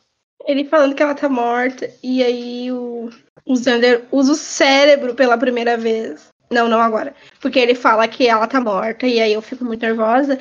E a gente volta para quem tá quase morrendo, que é a, a Jenny, a Willow, rodeada de vampiros. E aí, do nada, surge alguém de carro. E a, o carro surge e aparece a cordilha na janela, mandando elas entrarem. E elas correm pro carro. E sim, é muito bom. Muito bom! Eu amo esse momento. E eu queria. E aí a, elas falam, tá, pra, e a cordilha pergunta pra onde a gente vai agora. E elas falam, vamos pra biblioteca. E a Cordilha vai de carro pra biblioteca. Ela fala, ok, biblioteca, vamos. E acelera. E lembra que a gente sabe que a Cordelia dirige muito mal, né? Porque, tipo, a gente já teve cena dela na aula de direção e não. Tudo bem que ela tava cega no episódio, porque foi aquele da bruxa. Mas o professor tava tipo, ai, Cordelia, você não pode fugir da aula de direção de novo. A gente já sabe que você dirige mal pra caralho, mas vamos lá. Nesse episódio, até que ela foi relativamente. Ela destruiu a biblioteca. Porque ela literalmente vai pra biblioteca dirigindo. Ela derruba as portas. Eu não sei. Eu, eu não sei exatamente onde essa biblioteca fica localizada, que é a maneira como ela entra, ela derruba as portas da biblioteca. É, essa escola é feita de papelão. É, mas é que eu achava que a biblioteca ficava, sei lá, segundo andar ou algo assim, mas aparentemente não. Ela fica no primeiro andar e ela fica numa das paredes externas da escola, porque a, a cordilha atropela a parede entra um carro e o, o Giles fica, eita, e elas têm que correr porque tem vampiro tentando entrar por tudo que é lado, e aí eles têm que fazer aquela manobra de empurrar tudo que é móvel para segurar a porta, e eles são desesperados. Mas eu tô tão feliz com a presença da Cordilha, gente, sério. Eu também, eu amo que ela salvou elas, ficou tipo, Vou resgatar vocês, vamos Sim. nessa.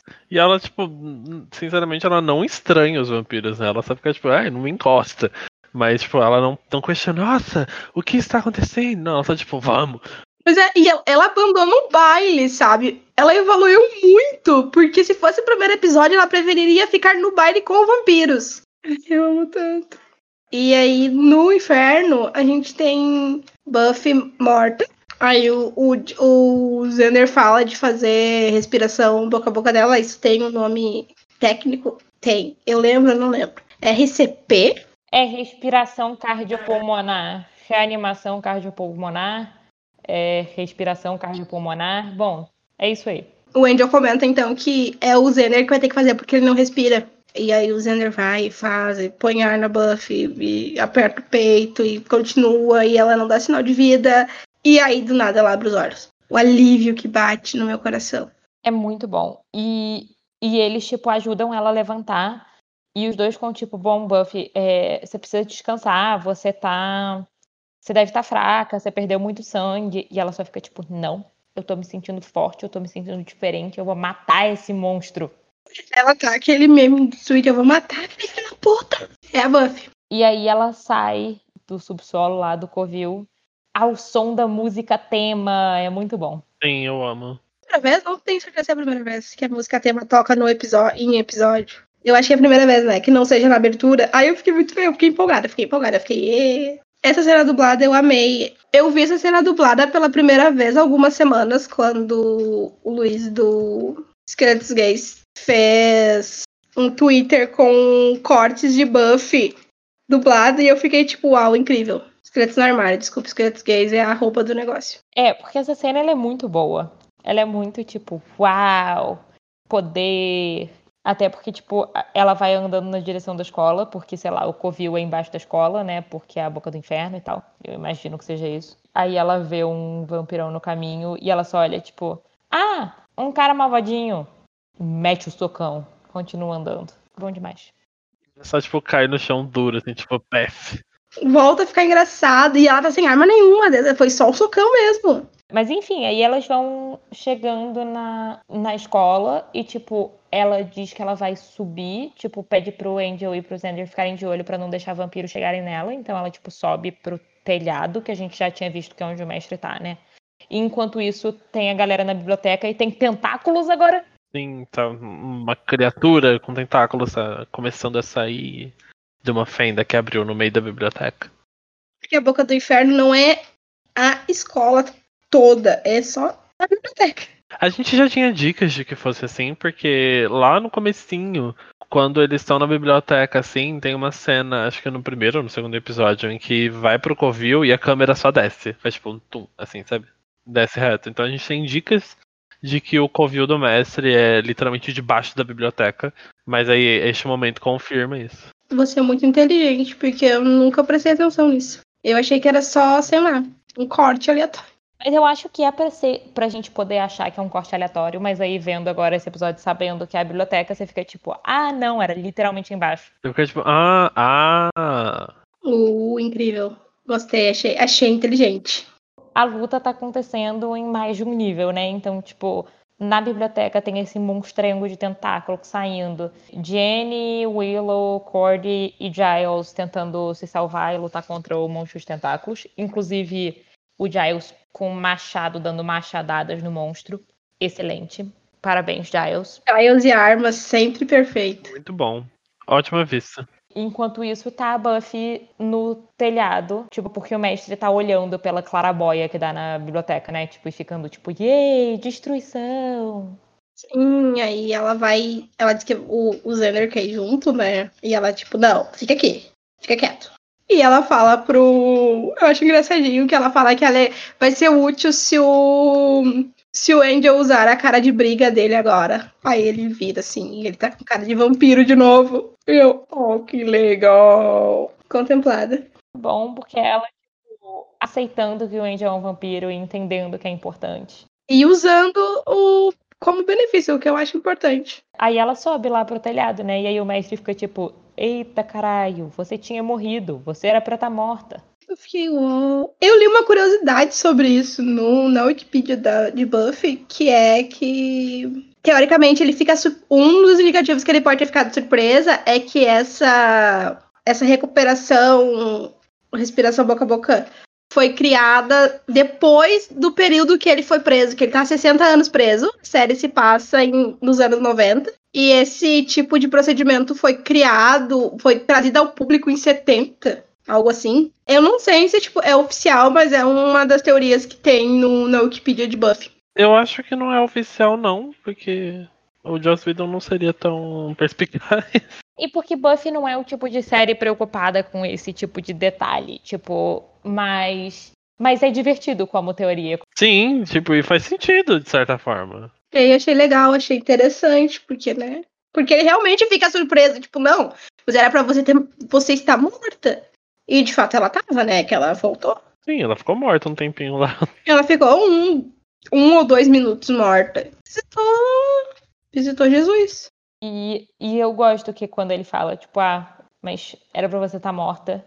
E ela diz, tipo, ah, eu até posso estar tá morta, mas pelo menos eu continuo bonitinha e você, esse bicho horroroso aí, amigo. Eu tava morta, mas continuo bonita, coisa que você não pode falar. É muito bom, porque tem nada a ver, mas ela já tá no, é, assim de saúde, sabe? É, ela tá puta, ela quer o fim dele mesmo, quer chamar ele de feio, quer chamar ele de bobo, chamar ele de tudo.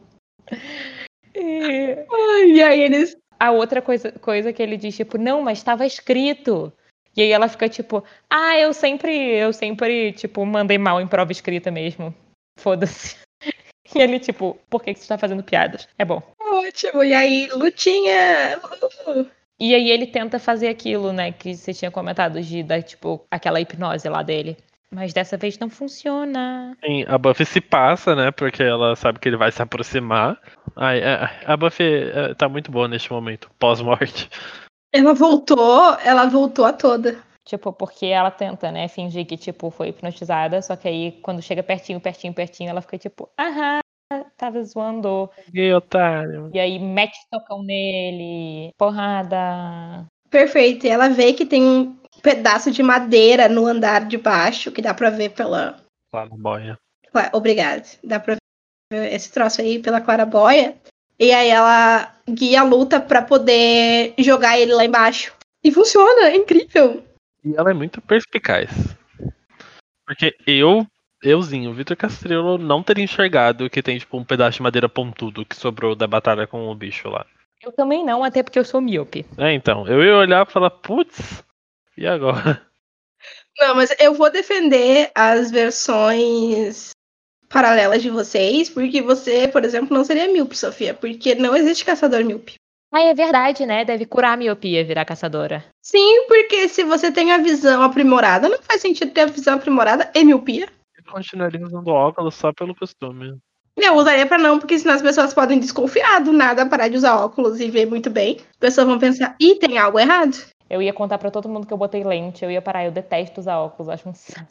Não, eu acho justo, só que eu ia ficar meio. No começo, pelo menos, tentar fingir. Primeiro que eu ia ficar muito triste se eu fosse caçadora, na real. Eu não, não ia ficar feliz, não. Eu ia ficar tipo a Buffy no início da, da temporada que tava revoltada. Péssimo, eu ia odiar ser caçadora. Nem salário tem, além de tudo. Não tem local de fala, aqueles.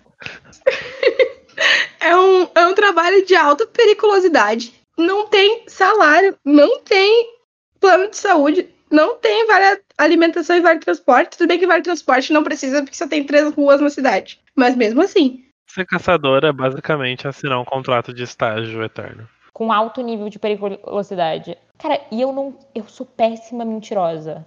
Eu não sei guardar meus segredos. Segredos dos outros eu até sei, mas segredos próprios meus eu não sei. Eu não gosto de mentir. Eu sou, tipo, uma faladora de verdade compulsiva. Então eu ia simplesmente contar para todo mundo o tempo todo que eu sou caçadora. Eu ia ficar, tipo, postando no Instagram, tipo, uhul, matando os vampiros. Fazer stories, uma sequência de um IGTV.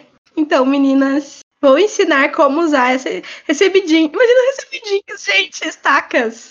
Eu ia fazer vários reels, tipo TikTok, tipo, juntando várias cenas de eu matando vampiros diferentes. O Vitor podia fazer uma qual o nome? Fancam minha. Sim, eu faria. Pode deixar.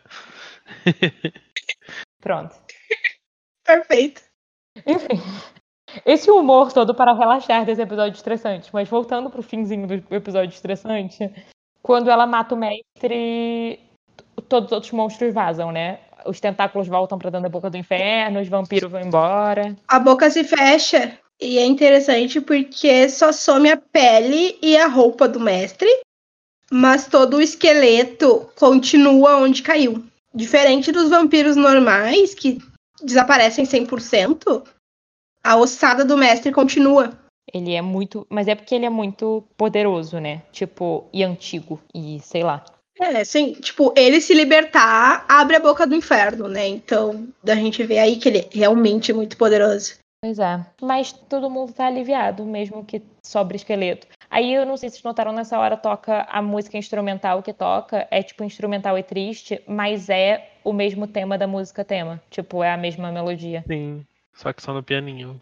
Ah, isso eu não percebi. É, eu gostei. E aí eles têm uma conversa clássica de Buffy que é tipo, putz, acabou o apocalipse, e agora o que, que a gente faz? Ah, o que eu queria comentar é que quando a, a Buffy mata o mestre e tal, e ela desce do, do terraço, um- a- uma das pessoas que tá com ela é a Cordilha.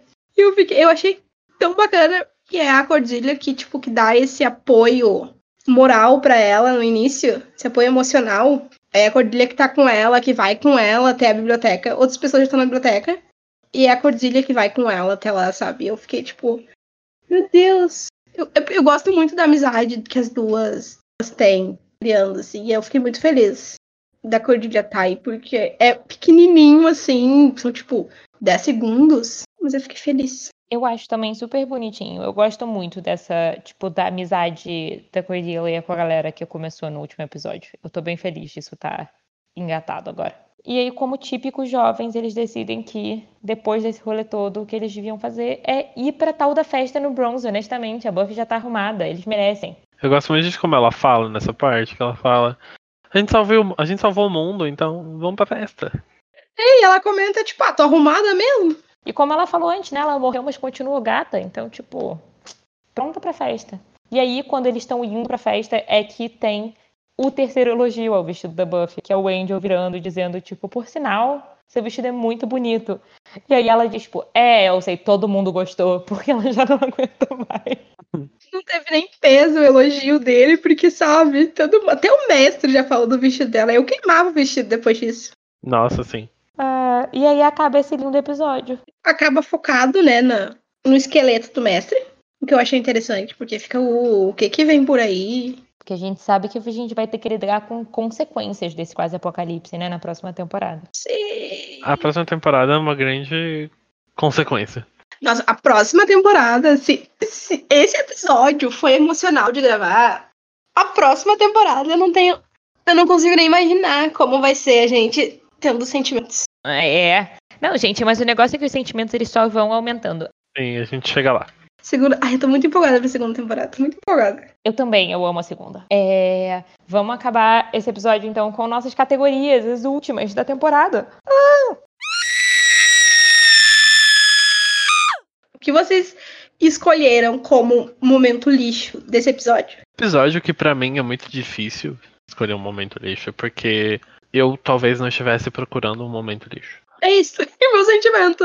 Eu, eu concordo, porque ele é de fato um episódio, tipo, ele, é, ele tem muita emoção profunda pra, tipo, valorizar o momento lixo. Mas eu acho que eu vou. Eu acho que eu vou escolher um mesmo assim. E eu acho que, apesar de não ser exatamente a vibe, é o mais próximo que vai chegar. Que é a Buffy dizendo pro mestre: Ah, eu morri, mas eu continuo gata e você que é feio. Sim, é, é ótimo. É, é um bom momento. né? Eu não tenho um. De fato, eu acho que eu fico com esse também. É, eu acho que eu fico com esse também porque ele é um bom momento que passa a energia. Não é necessariamente um momento lixo, mas ele tem a energia lixo. Exatamente, exatamente. Eu acho que ele é o mais próximo que esse episódio tem. Porque a gente pode concordar, então, que esse, sem votações, é o momento lixo do episódio. É o único. Show, acho ótimo. Agora, pra monstro da semana, o que, que vocês acham que é? Eu poderia dizer que é a profecia. Mas o monstro da semana de verdade é essa porra desse sistema imbecil que os guardiões inventaram de ter uma caçadora, tipo uma menina sacrificial que tem que ficar morrendo por eles nesse trabalho de merda que não ganha nem dinheiro, não ganha nada e só, tipo, morre a rodo. É isso. Eu ia falar a profissão da caçadora, mas a Sofia falou muito melhor. Literalmente, eu anotei realmente isso, gente. É isso. Ser caçadora é o monstro da. Eu botei ser caçadora. É, eu acho que a gente concorda. Eu gosto que a Sofia falou muito melhor, significa a Sofia falou com tipo 30 palavrões e, portanto, parece muito sério. Tá ótimo. E é muito sério. Ah, bom, que bom que concordamos, gente, porque eu acho que é isso. Eu acho que é esse o monstro da semana mesmo. É horrível, horrível. Horrível. Ai, ai. Vai piorando. Mas ok. Agora a gente tem o que. é, Agora eu acho que talvez a gente vá variar um pouco mais as escolhas, pois chegamos ao momento conceito, maquiagem, figurino, sentimento, mais anos 90. Eu vou ser extremamente básico e falar o look de festa da, da Buffy. O vestidinho branco, a jaqueta jean, jeans, não, a jaqueta de couro. É bem anos 90 e eu acho perfeito. Eu vou votar na cena dela é, com esse lookinho, depois de ter revivido, ao som da música tema, que, tipo, a música tema é hard anos 90, tipo, é muito anos 90. E ela andando, tipo, e aquela câmera subindo, tipo, dos pés pra ela, e, tipo, ela andando na direção da câmera, uau, música tema tocando. O meu momento anos 90, que não é só anos 90, infelizmente, mas eu acho que a gente tá um pouco menos pior atualmente, é a masculinidade tóxica. É amizade tóxica. A, amizade barra masculinidade tóxica do Zender. Porque como, perso como personagem, criação de roteiro, personagens, narrativas, eu acho que as reações deles são muito marcadas de uma obra de fato dos anos 90. E que se Buffy fosse algo de 2018, 2019, 2020, ele não reagiria da maneira como ele reagiu. Eu acho que a construção da personalidade do Zender é algo que era muito aceitável em obras dos anos 90. Eu acho que, tipo, numa obra atual isso seria questionado de outra forma. Sim, eu acho que ele poderia ser escroto, mas ele seria talvez de uma maneira mais sutil. É, eu, é isso. É, é- quando eu puder chegar ao Zender, eu vou sempre, não importa a categoria. Eu tô aqui pra detonar o Zender. Honestamente, tá certo. Ainda bem que vocês são pessoas sensatas. Brincadeira, tá tudo bem gostar do Zender. Todo mundo tem direito a ter opiniões erradas. A gente passa pano pra gente ruim o tempo todo. Todo mundo pode ter seu direito de passar pano pra um homem ruim, sabe? É só que esse não é a nossa categoria de homem ruim que a gente gosta de passar pano, honestamente. É, eu, eu aceito assassinato, facada, tortura, matar a mãe, sequestro. Isso tudo aí, ok. Agora, ser babaca com a Willow, ser um amigo escroto, aí eu já não concordo. Gente, Acabamos a temporada. uau, Incrível. uau, é isto. É o fim da temporada só, porque a gente volta. Bom, a gente vai, a gente pode avisar, aproveitar e avisar que a gente vai tirar uns meses de férias, Sim. é, pelo menos até voltar a segunda temporada regular. E mas idealmente a gente vai ter uns episódiozinhos legais extras no meio do caminho, né? Sim. Isso, a gente tem algumas, alguns extras planejados. E aí a gente vai informar bonitinho nas redes sociais qual vai ser a frequência e o que, que vem aí. A gente tá planejando os vem aí bem legais pra fazer a ponte entre a primeira e a segunda temporada. E o melhor jeito de saber o que, que vem aí é acompanhar a gente nas redes sociais, que agir como a nossa líder social media vai passar para vocês agora. A gente tá presente no Twitter e no Instagram como Boca Inferno Cast. E lá a gente ah, divulga os episódios, ah, cenas do, do episódio. A gente faz enquete, enquete muito legal. Adoro clicar em botão. Se você gosta de clicar em botão, segue a gente no Twitter e no Instagram. E se você gosta de sofrer vendo trechos de cenas também, segue a gente lá. Eu, eu comprovo que eu, como uma grande fã de clicar em botão, adoro as enquetes. É É, incrível. mesmo quando é sobre coisas que eu mesma disse, eu adoro votar nelas. E é onde a gente encontra vocês nas redes sociais. Quais são as redes sociais pessoais de vocês, gente? Eu tô no Twitter em Sofia Soter e vão lá e aí cliquem no meu link e aí achem outras coisas e tal. É só esse é o mais fácil. E você, Vitor? Eu estou no Twitter e no Instagram como arroba Vito, sem o R no final. Castrilo com dois L's. Eu sempre tenho medo de estar explicando isso de uma forma mais complicada do que deveria ser, saca? Então é Vito Castrilo, tudo junto, é isso. Eu tô sempre por lá, gritando, chorando por alguma coisa, chorando por buff, provavelmente, então. Estamos lá. E a mim, vocês encontram Twitter e Instagram como quase escritora. Também tô sempre lá chorando sobre qualquer coisa. Inclusive, eu passei uma semana choramingando no Twitter sobre esse último episódio de Buffy, porque eu precisava me preparar emocionalmente. Então, esse tipo de coisa acontece. Spoilers do que vem aí no Boca do Inferno às vezes aparecem por lá, porque eu não tenho controle nenhum. E eu queria deixar uma última recomendação antes da gente fechar, para vocês terem coisas legais para consumir, se vocês quiserem, ouvintes, entre nosso agora no nosso ato, que é Conto da Sofia em Perigo Garotas Unidas, chamado Festa Infernal, tá disponível na Amazon. E ele é um slasher muito bacana para quem quer ver amizades femininas e caras babacas se dando mal e personagens que fariam tudo pelas amigas. É incrível. E o conto do Vito, que tá, chama Sal e tá em quatro minutos para meia-noite. E é bruxos gays resolvendo. Não, um deles é bi, né, Vito? Desculpa. São bruxos queer resolvendo crimes, resolvendo coisas numa cidadezinha, em um festival, e máscaras. E é tudo também. Para quem gosta de Buffy, gente, é tudo. Então fica a minha dica para vocês. Leiam enquanto a gente não volta e se preparem, porque voltaremos.